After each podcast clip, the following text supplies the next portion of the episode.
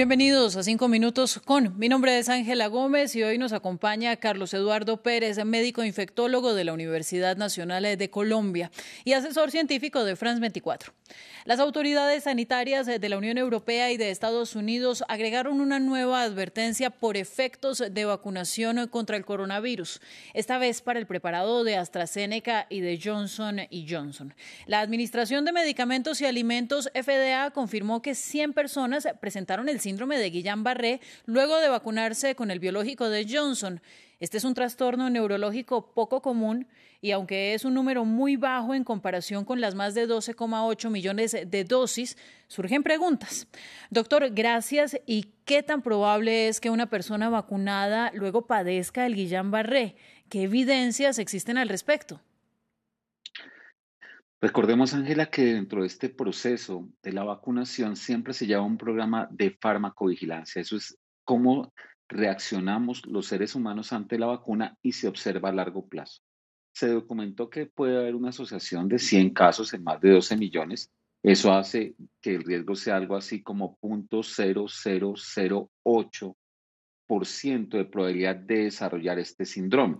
Este síndrome sucede una o dos semanas después de la inoculación, generalmente es en hombres, y es un cuadro que se resolvió favorablemente en todos los casos.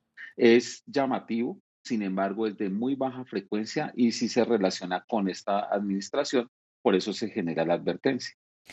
Precisamente esta nueva advertencia para la inoculación de Johnson y Johnson eh, llega cuatro días después eh, de que la Agencia Europea de Medicamentos emitiera la misma alerta para la vacuna de AstraZeneca.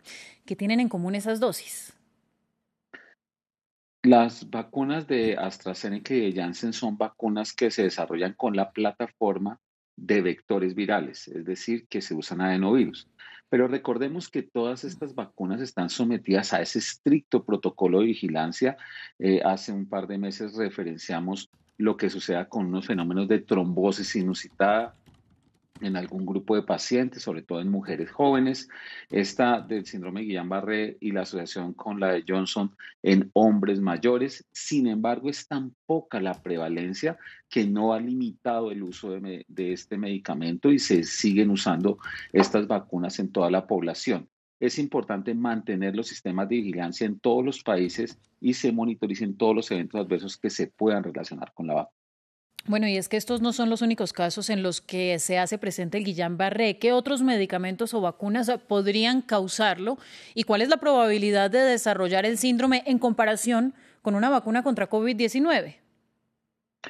El síndrome de Guillain-Barré es un síndrome que siempre ha estado, eh, digamos, relacionado con algunos fenómenos como enfermedades eh, infecciosas, enfermedades gastrointestinales, algunas enfermedades virales en algún momento se relacionó con eh, vacunas de influenza, pero generalmente el síndrome de Guillain-Barré se desencadena por infecciones virales, incluyendo el coronavirus. Puede desencadenar una infección de estas, eh, una enfermedad eh, secundaria de estas. Las vacunas y los medicamentos son escasamente relacionados, aunque hay descritos casos con el síndrome y mucho más son enfermedades infecciosas las que pueden disparar este síndrome.